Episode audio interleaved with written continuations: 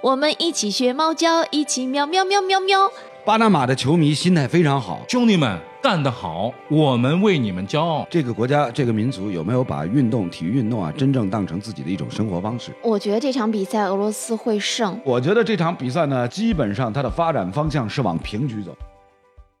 美女如云，球星开会，明星做客，大咖预测，独家见解，妙趣横生，足球盛宴，即刻呈现。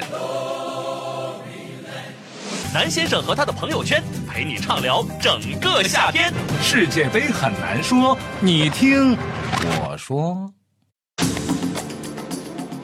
好，今天的很难说又开始了啊！今天请来了两位嘉宾，一个是我们熟悉的娄一晨啊，娄一晨老在这儿。昨天他扬言，今天说不来了，不来不来，为了这盒饭呀、免费可乐，他还是来了啊！ 这个没有啊，我昨天说我我把我气坏了，我不来了，就是因为你抬杠，你知道吗？啊昨天昨天我预测说这个英格兰肯定大胜啊吧，不是楼，你也是真是二十多年，我抬杠是一天两天了吗？并且只要你活着，我抬杠会不继续吗？对吧？这事儿不用讨论。今天啊，当着人姑娘说，今天我们请来一位美丽的姑娘，哎，孙冰啊，欢迎欢迎 Hello，欢迎欢迎，大家好欢迎大家好哎哎啊欢迎这个冰冰哎，这个孙冰呢，这个这两天也是非常辛苦啊，嗯因为呃，虽然不是每天，但是在我们这五星体育的这个直播里边呢。啊，我的美女主播呢也出来跟老唐一块儿要说球。其实说球啊，可能说呃不大一块儿，但是看球其实时间很长。嗯就是一就是一直熬到晚上，基本上三场比赛基本上是都看的，有的时候最晚的那一场不看，凌晨两点的没嗯看，啊因为早上起来还有一个早班，啊，还有个早班儿，早班儿几点？早班是七点之前到岗。七点之前到岗。嗯，这个啊，万恶的这啊，不是不不能说，呃，不能说 万不恶能啊，这说个不能说万啊，恶不能说万恶。啊，但是呢，可以可以稍微吐槽一下吐槽一下，你说啊，这个对对对，女孩子是一种折磨哎。啊，这对谁排的班儿？对，对我们呢也就算了，是吧？那时候世界杯啊，世界杯跟这 NBA 的总决赛踩着啊，排的班儿排的可好了。世界杯最后一场，我跟罗一晨，早晨 NBA 总决赛，我跟罗一晨，中间差几个小时，中间差四个小时，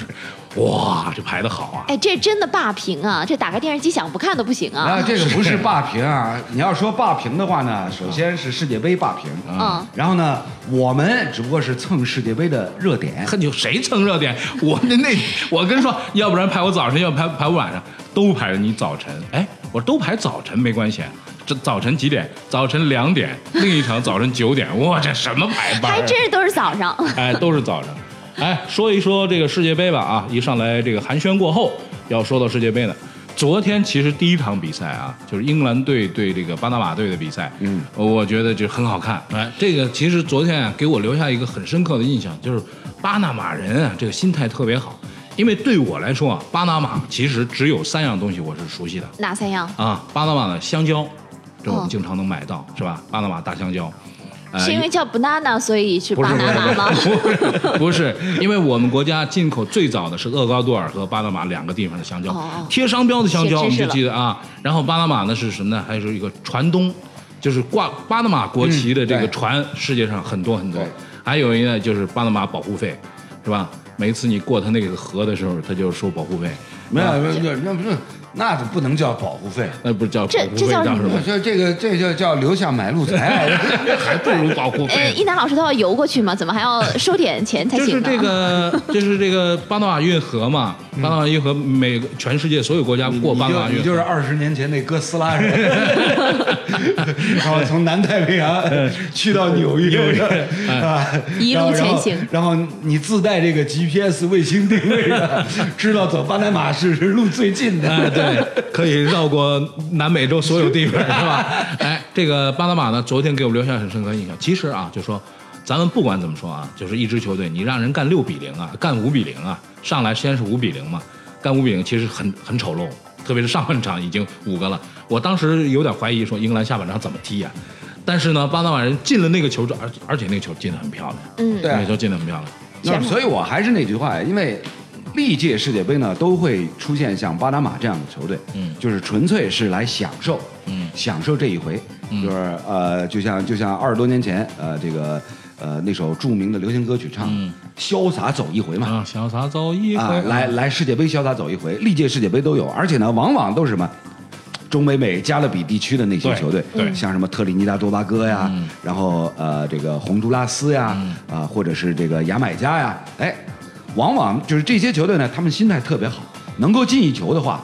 这个球员在国内啊，嗯这已经是青史留名了。这身价应该暴涨了吧？嗯身价就身这价样了，嗯身价也已经不重要了。身价就这样了。哎为名誉而战啊！对啊，所以所以你要你要让让让英格兰队就是抱着这样一个想法，那那肯定肯定是口诛笔伐。是啊，然后昨天还有镜头扫到很多球迷的时候，看到很多巴拿马的女球迷打扮得很漂亮，冲着镜头不停地喊“巴拿马，巴拿马对啊”。我想他们也是想给世界的观众留下一个他们存在的这种对印象没是错吧？这支球队没错曾经在世界因杯为的舞台上亮因相过。为这个国家呀，除了我们就是熟悉的，他们挖了一条运河，然后这条运河呢，成为了这个地球上非常重要的一个交通路径以外，其他巴拿马出现在这个我们的视野里边，就是他们被入侵了。然后他们的总统被抓了，就是老老是这些相对负面的一些。然后巴巴拿马除了出了点香蕉，其他没什么了。哎，这回人家足球队出来扬眉吐气了。不管这场比赛怎么样，我们知道世界上有一支球队叫巴拿马队，他们对英格兰的时候打进了一个精彩的进球，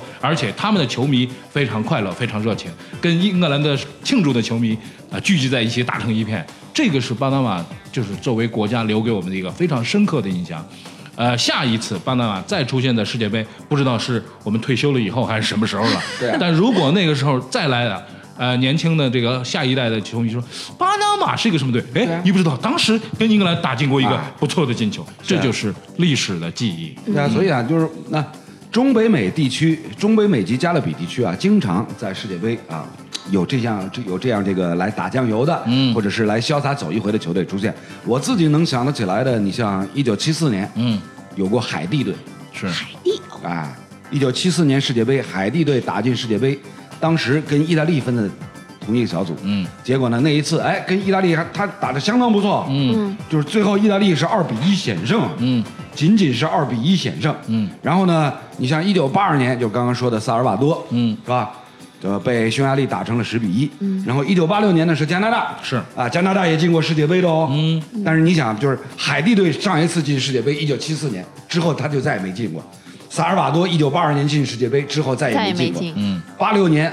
加拿大进世界杯之后再也没进过，对，所以呃，就再说一遍，中国队进世界杯到目前为止再也没进过。哎，咱中国队绝对做不到像人家这样啊，就是潇洒走一回，哎享受这一过程。对我刚才咱们是绝对做不到我的。想聊的就是这事儿，什么呢？就是一个是不想给大家添堵，但是想到了就想说一下。我们那时候一开始出去之后，就是米卢带队赢了这个这个世界杯出线权以后，我记得那时候啊，我们都庆祝，就街上按喇叭呀什么的，就就是举着国旗在那儿挥舞啊。那个快乐的那一晚上啊，在我的印象当中是记忆犹新的。那么打到了那个比赛之后，我就觉得有点像什么呢？有点像就是说高考考完，然后出来对成绩的时候呢，我一本已经有了的那种那种心理状态。后边是什么？后边除了玩儿以外，你不应该做任何事情。家里边家长也肯定是玩儿，使劲玩儿，想去哪儿玩儿去哪儿玩儿。那种劲头的时候，我们居然开了一个会，嗯，开了一个会，对国足有了这样的一个要求，就是刚刚才说的，就说到那两句，就说我们的要求是进一球，得一分，赢一场赢一场。我就觉得说，你给那个高考考完在撕书，你看到了那个高看到考过看到过撕书、烧书的那群孩子，特别是考好考好了的那群、啊，嗯你给这帮孩点子说，点点火都是一难点的啊啊。，你你不给这帮孩子说，我觉得这帮孩子如果是足协啊，我当时的足协，如果我是足协主主席，当然我是足足协主席，可能说出来的话跟他一样，但更应该给他们什么说，就是兄弟们干得好。我们为你们骄傲，后面的事情你们玩去吧，不要伤人，不要去做那种就是有碍于我们颜面的事情。其他的事情你们玩的开心就好，嗯应该是这样子，因为那个时候我们的劲头是什么？我们冲出去了，啊这一扇大门终于打开了啊！我们不但要在这一届拿到该拿到的，我们下一届还要在，那感觉啊呀、就想说，女排夺了冠军，我们准备拿五连冠那种那种劲头，我就不是这样的，不是这样的，就是。整个的这个高层都没明白一件事情：足球我们在那里就是混进去了而已，我觉得这个特别同意。这是一个 party，你没有资格参加，对吧？一直没有资格参加，然后突然人家说，哎，把我们的邻居也一起叫来吧，我们这个轰趴让他一块儿来吧，哎，敲了敲门，哎，你来一块玩吧。巴拿马去了，中国队也去了，去两个不同的 party。但是中国队呢就显得非常紧张，就是进来之后想尽办法要表现出我跟经常参加轰趴的人是一样。巴拿马是进来是瞧什么都新鲜，哎，这边还有泳池哦，这边还有什么，哎，很开心哦。然后哇，这是个美好的记忆。我你觉得哪一种更合适足球这个项目啊？我觉得可能巴拿马更给我们带来了这个足球应有的那个状态，嗯对吧？啊、拥有什么就欣赏什么嘛，对啊对吧？世界杯是一场足球盛宴，硬菜全在这儿，世界杯又是一部悬疑大片。不到最后一刻都很难说。南先生和他的朋友圈，陪你畅聊整个夏天。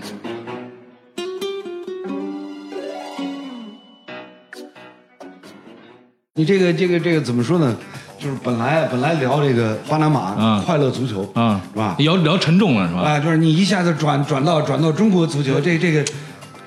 但是你说转折有点你说突兀了作吧为中国球迷来说，你看着人家在上面那个就是庆祝或者开心的那十个六地年方，前，咱们咱们的球迷也去欢乐过一回了。我们球迷不太欢乐下一届咱们还是很有戏的。啊。下一届，下一届是这样，在我觉得下一届再再说吧啊。我这心里还盼着那二零二六年呢，这扩军了，扩军了八个半了是吧？八个半，但昨天那跟那个球迷就是说不是再说一赌心的事儿我跟你，讲好多人说八个半，八个半，八个半，好多人说那就有机会了。我跟你说，我们十强赛没进去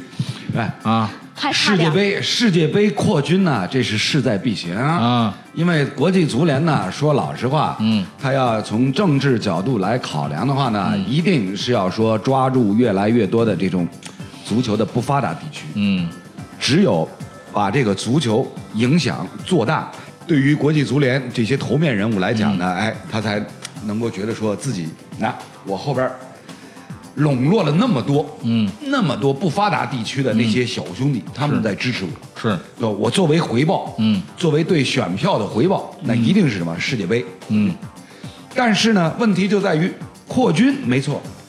我们也我们也理解你这个扩军的整个的一个一个一个啊、呃初衷考量，但是，一旦扩军的话，那么类似像昨天英格兰六比一狂胜的这种比赛嗯，会越来越就多、有很多啊，嗯，挺好从呀，观赏的角度上来讲，那就没法看了。我觉得挺好呀，我觉得多一点这种比赛，因为我觉得啊是这样，大家为什么寄予希望？好像呃哎呀，这个我跟你讲啊，你要说到扩军，嗯，那兄弟我，嗯，十多年前你参与了就扩有军啊一个就有一个非常大胆的设想，好，你说索性国际足联就干脆把世界杯名额扩大到六十四席，啊，跟那个三十二席翻一倍，对，然后呢，在赛制方面呢，嗯，六十四强，嗯从第一轮就开始单场淘汰。单场淘汰啊，哦我，跟你讲，只有这样来做，可以最大化、最大程度的避免什么呢？就各种什么假球啊、默契球啊，是吧？嗯，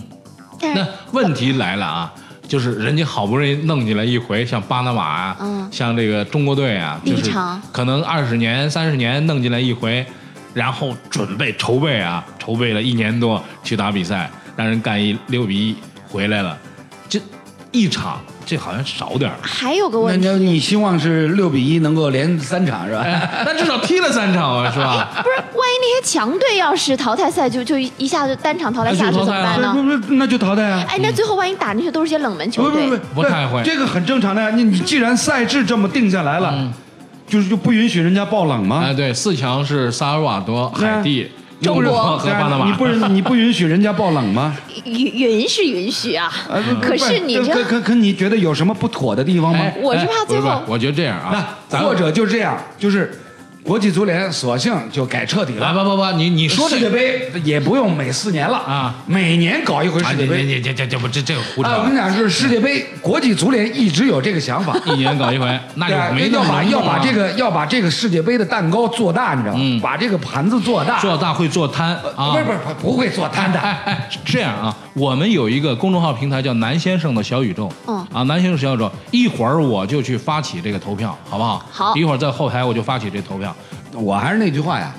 六十哎，四楼，强，你你认为啊然后会有很每轮单败淘汰，哎，到目前为止应该是相对意义上最公平的这样一个赛制。公平？啊看看大家怎么说吧。这个我觉得公么说，你看就是看看大家看哦你看看冰冰脸上就说，他觉得不见得公平。不，我总是害怕爆冷，你知道，嗯，就是爆冷，你觉得你觉得现在这样本届就是啊还不够冷打三轮小组比赛爆冷还少 吗？不是、嗯现在你看，像第一轮里面爆冷多少那些夺冠热门球队，那、对呀那，所以啊，所以按按照这个说法那，墨西哥就淘汰了德国。啊，对，德国没了，嗯那呃，按照我的设想，就是六十四支球队参加世界杯，嗯，是吧？首先是通过各个大洲的预选赛，嗯，决出六十四个名额，嗯，然后决出来以后呢，按照国际足联的这个国家队的排名，嗯，是吧？然后呢，排出排出这个一到六十四个签位。是，嗯，好那这，样的话，这样的话呢，这样的话呢，是最大限度的，就是保证说第一轮不会有冷门。一对六十四，二对六十三，是这个意思吧？啊那太奇欺负人了。中国到时候比分，那怎么欺负人了？啊，嗯，咱那们怎么欺负人呢？就是那第那一哦照你的意思，就是就应该第一轮就是一号种子对二号种子。人家打完先 拼完，然后有可能出现了海地、俄国、多尔。哦，这样我是本吧来想是所有的乱抽签，不可能乱抽签的，这个就一定程度上就类似于像什么，像那个网球四大四大满贯，嗯是吧？嗯一百二十八名球员，嗯进入到一百二十八个签位，嗯然后肯定分上下半区了，嗯啊，一号种子，比如说费德勒在上半区一号位，嗯，是吧？纳达尔二号种子在下半区六十四号位，他们俩要见面，肯定在对啊决，赛。他们俩要见面，肯定是要到最后的决赛啊。哎那有可能你。按照你的设想，就是他们俩第一轮就碰到一起。 西班牙碰德 国，然后不是法我，国我是国际足联，我也做不出来，你知道 吗？你要按孙兵的说法呢，是这样，就是不是这个呃六十四支，只有八支球队上来就拼单败淘汰， 那就如果只有八支球队的话，那之前的预选赛那就没劲了。呃哎嗯没劲了。对，好了，那这个问题我们聊到这儿了啊，这个 聊的有点长，等会儿这个投票啊，我们发起。呃，主要是除了批判罗一晨以外呢，还有一个重要的就是你们把你们觉得更合理、更科学的这个方法，凭什么来？告诉大家？我提出一个这么伟大的也构想，伟大啊 是，吧？呃就是昨天怎么说来着？啊哎是什么限制了一男的想象力？贫穷，主要是贫穷。哎我的啊想象力从来没有被限制过。这富有的人跟这贫穷的人确实不一样啊。如果你能活到一百岁，你可以看二十五届世界杯。很难说，很难说，很难说，你确定那个进球是你最喜欢的吗？很难说，很难说，很难说，那天晚上你哭了，你还记得是为什么吗？很难说，很难说。很难说。啊，我们接下来要聊一下这个这个呃最近的世界杯，我不觉得也不是总结，就两轮打完之后啊，呃现役的世界杯的这些球员呢，基本上给我们留下了一个很深刻的印象。我觉得有一点就是日本队的这个情况，我觉得是值得聊一下，因为日本队昨天是在极不看好。特别是娄一晨极不看好，他认为哟这个啊那，这挑战大了。昨天我在咱们节目当中预测日本队顶多顶多就是跟塞内加尔打平，嗯，最后是打平对了，啊，最后是打平啊。啊但是那个打平的方式但不是一他样。他他，哎，你想，就是最后如果不是塞内加尔那个守门员冒冒失失出击的话，嗯日本队第二次扳平估计很难。嗯，但人扳平了呀。对啊，这这这个球球场上风云变幻莫测啊。哎，那日本队之前那守门员要不是他发挥不利的话，那塞内加尔也进不了那个球呀。没有啊，啊，塞内加尔昨天进的两个球，啊你想，就是日本队守门员川岛永嗣丢的第一个球，对他是扑救，他是封堵对方第一脚射门是成功的，嗯但是呢。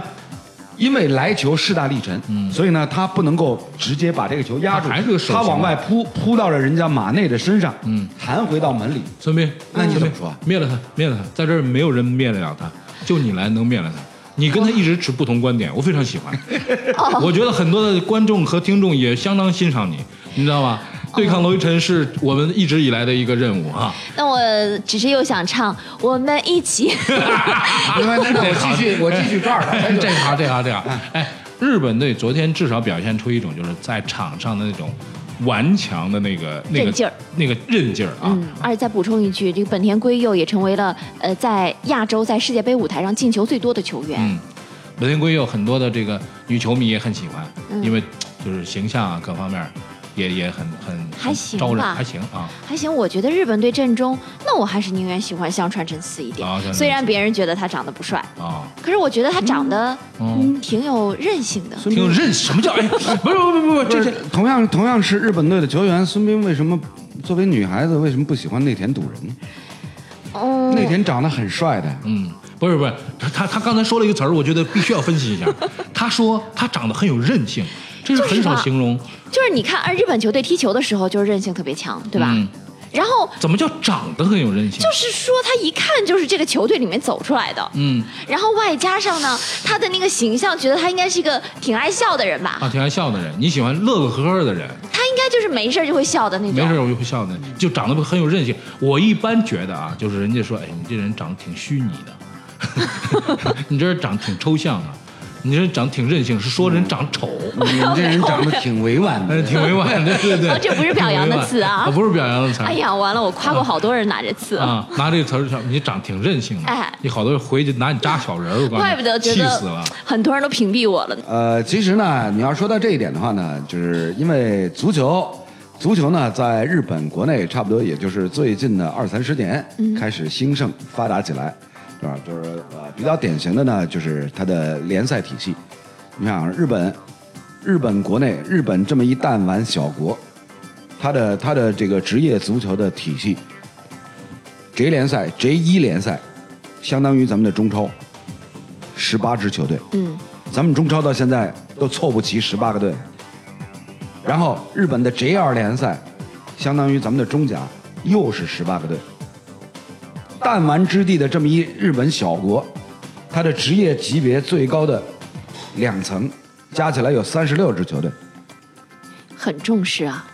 不是重视，不是重视不是重视不，是重视吗？首先是因为它的基础是因为是因为他的老百姓愿意玩儿，你知道基吗？础是自发的，然后组织才是就是，哎对啊，啊他自发转为自觉了。它会首变先，成首这样先的是什么？首先是有人口基础，